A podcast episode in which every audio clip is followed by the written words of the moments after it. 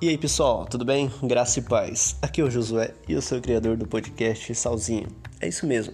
Salzinho é um podcast do qual traz momentos de reflexão e ilustrações que são pitadas da palavra de Deus para dar gosto nessa vida. E no episódio de hoje nós falaremos sobre dois temas. O primeiro tema é sobre decisões. Será que nós tomamos decisões que são de acordo com a vontade de Deus na nossa vida? E as consequências também de tomar erradas decisões. A gente tem livre-arbítrio, a gente tem vontades próprias, a gente toma decisões. Isso faz parte da nossa vida, do dia a dia, certo? E também, depois do intervalo, nós também falaremos sobre a vontade de Deus, que é muito mais. O querer de Deus para a nossa vida excede as nossas expectativas. Tudo aquilo que o olho não viu, que o ouvido não ouviu e que não chegou no coração do homem é a que Deus tem preparado para nós. Basta confiarmos nele. Então, compartilhe o link aqui do podcast, desse episódio, com seus amigos, seus familiares, onde você estiver, no seu trabalho, no conforto da tua casa, deitado na tua cama, com seu gato, com seu cachorro. e vamos aprender mais da palavra de Deus. Até mais!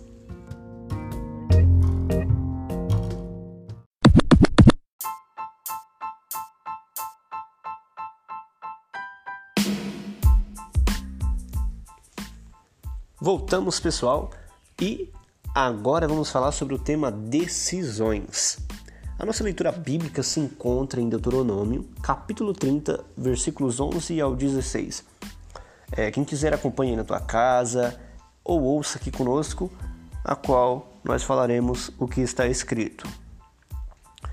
Está escrito assim: Porque este mandamento que hoje lhes ordeno não é demasiadamente difícil, nem está longe de vocês. Não está no céu, para que tenham de dizer: Quem subirá até o céu por nós, para nos trazer o mandamento e anunciá-los a nós, para que o cumpramos? Nem está do outro lado do mar, para que tenham de dizer: Quem irá atravessar o mar por nós, para nos trazer o mandamento e anunciá-los a nós, para que o cumpramos? Pois esta palavra está bem perto de vocês, na sua boca e no seu coração, para que vocês a cumpram. Vejam, Hoje coloco diante de vocês a vida e o bem, a morte e o mal.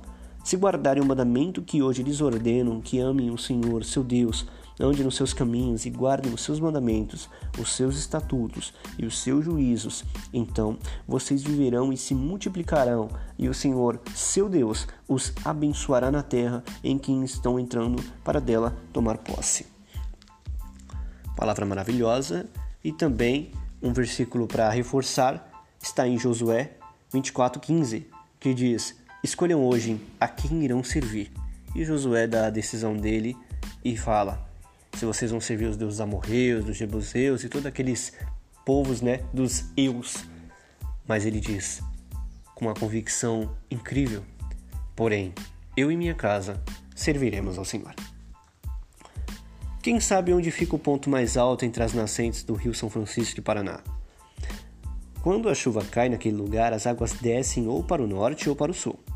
Formam córregos, descendo ao norte para o São Francisco e daí para o Oceano Atlântico, e ao sul formando o Paraná, que vai desaguar no mesmo mar. Mais a centenas de quilômetros no sentido oposto fora do Brasil. As águas não têm como escolher para onde ir, mas nós temos e nossas decisões podem levar-nos para direções muito diferentes. Muitas são corriqueiras, outras são determinativas. Vemos hoje o desafio final de Moisés ao povo de Israel no limiar da terra prometida, depois de 40 anos de peregrinação pelo deserto. Pela morte, ele deixaria a liderança de Israel e previa, por um lado, vitórias e felicidade, e por outro, derrotas e morte. Ele conhecia a fraqueza do povo diante de obstáculos, desejava preparar todos para encararem a realidade. Seriam tentados pelas culturas pagãs dos outros povos e poderiam sofrer derrotas.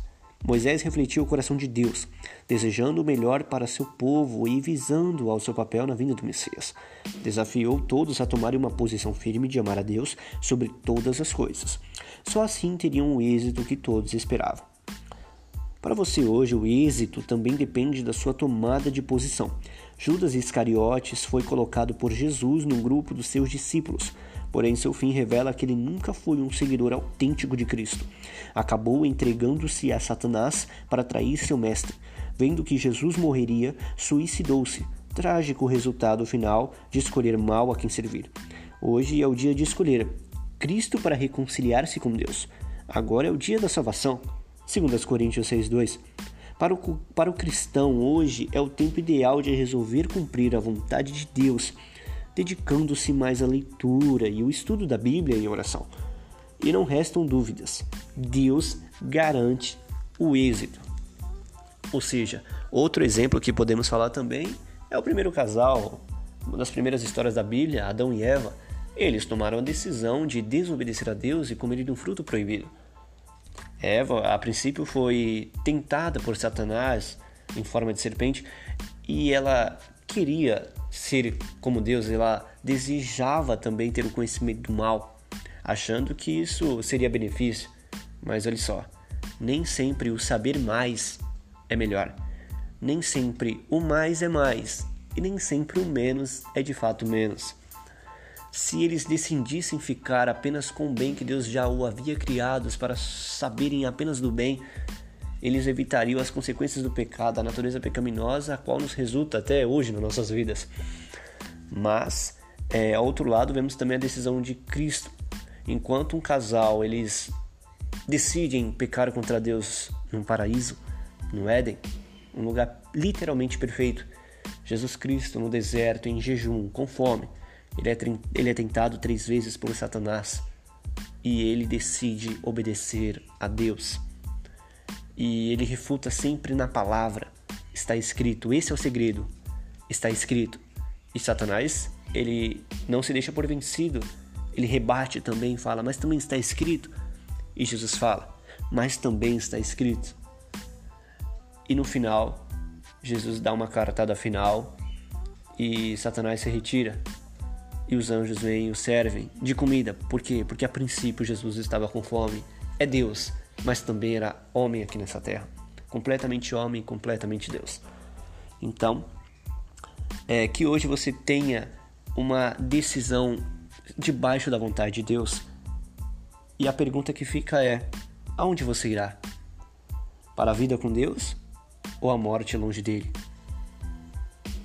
Que Deus abençoe sua vida Vamos fazer um breve intervalo e logo vamos falar sobre o tema muito mais.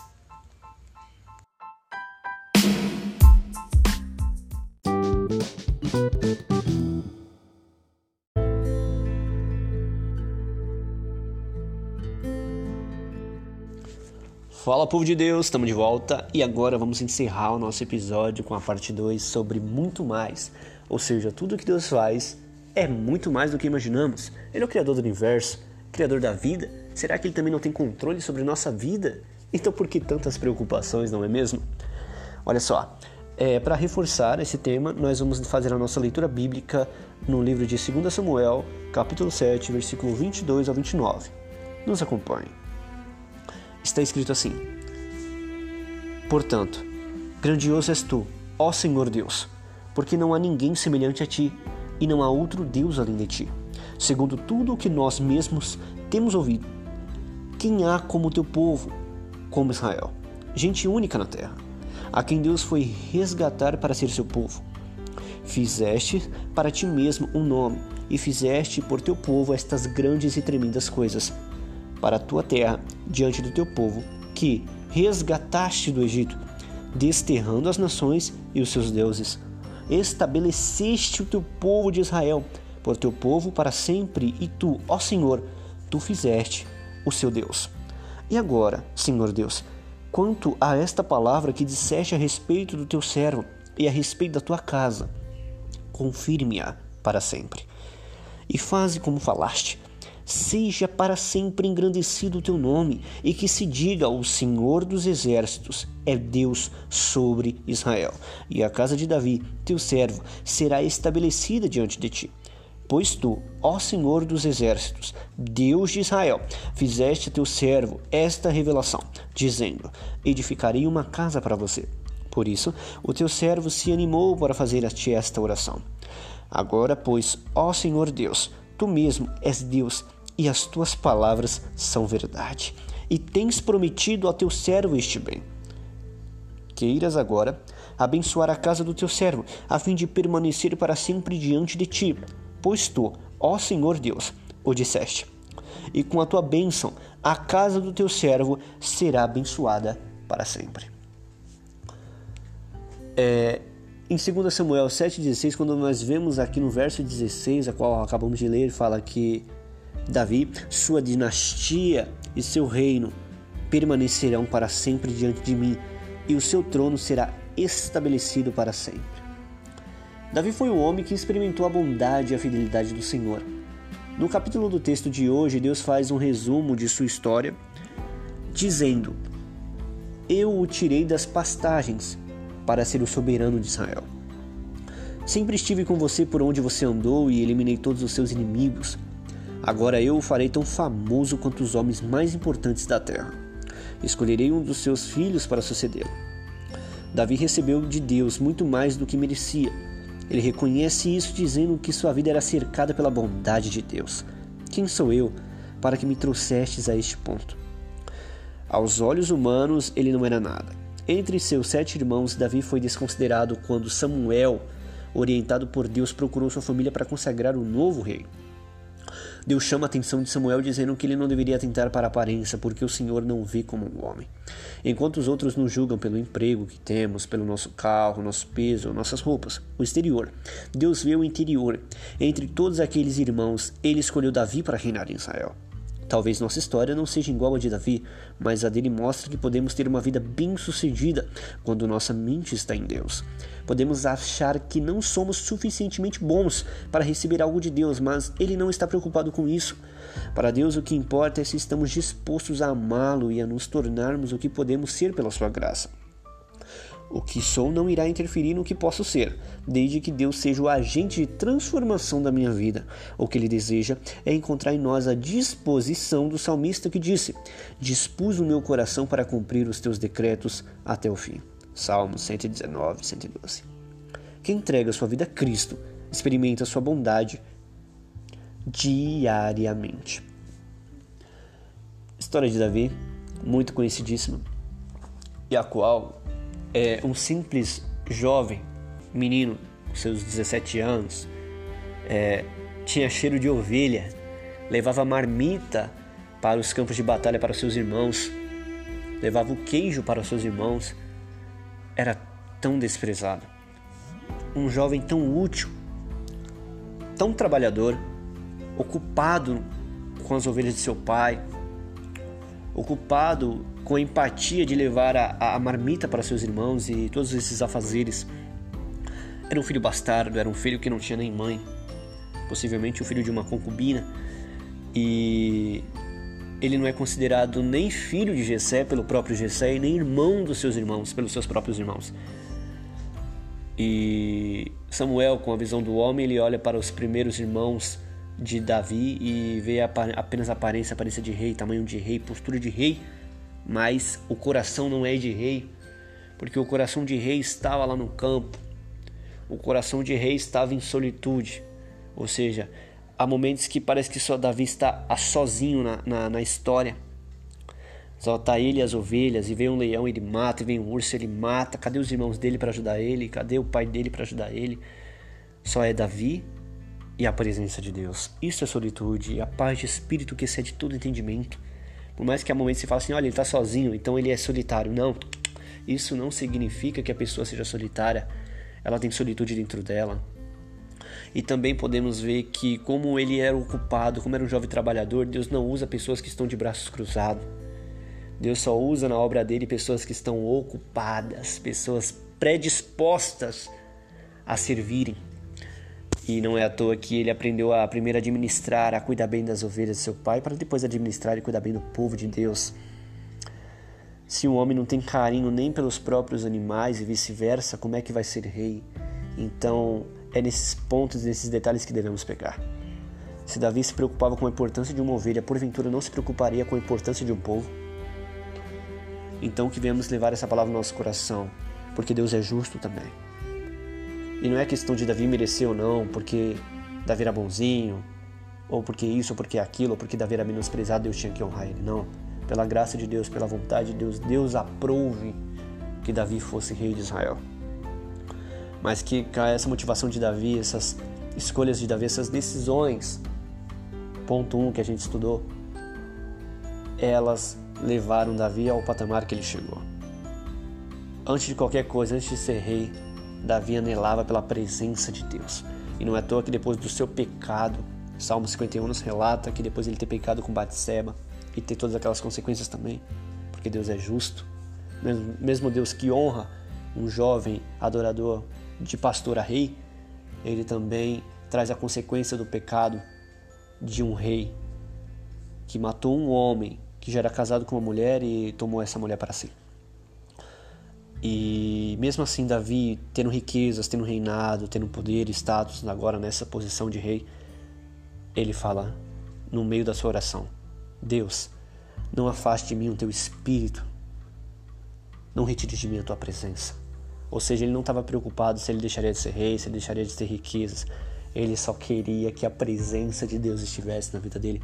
Porque a presença, quando você toma essa decisão de que a presença de Deus esteja na tua vida, que ela faça parte diariamente da tua vida, é uma alegria que emana da tua alma. É uma paz de espírito que tu, que tu não consegue explicar para ninguém, ela excede todo o entendimento. Isso é maravilhoso, isso é Jesus Cristo nas nossas vidas. E do mesmo jeito que Davi experimentava essa presença de Deus, e Deus não se retirou dele, pelo contrário, Deus ainda o elogia e o confirma. É segundo o meu coração, é o meu ungido. E Rei Davi, a sua fama vem até os dias de hoje, depois de mais de dois mil anos, quatro mil anos. E em Israel ele é conhecido como grande rei.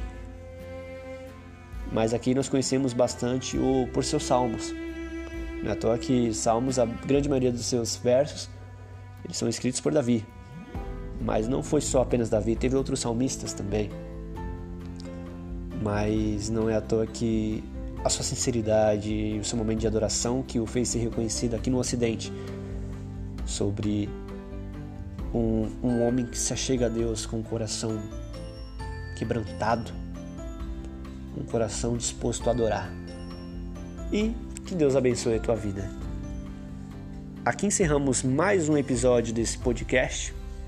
Então, recapitulando, hoje aprendemos sobre tomada de decisões e sobre o que Deus faz na nossa vida através dessas decisões. É sempre muito mais do que podemos imaginar. Que Deus abençoe sua vida. Curta, compartilhe esse link aqui do podcast. Abençoe vidas. Seja um canal de bênçãos para a vida de outras pessoas e que elas venham conhecer cada vez mais Cristo, conhecer verdadeiramente o Evangelho como ele é. E que Deus abençoe sua vida.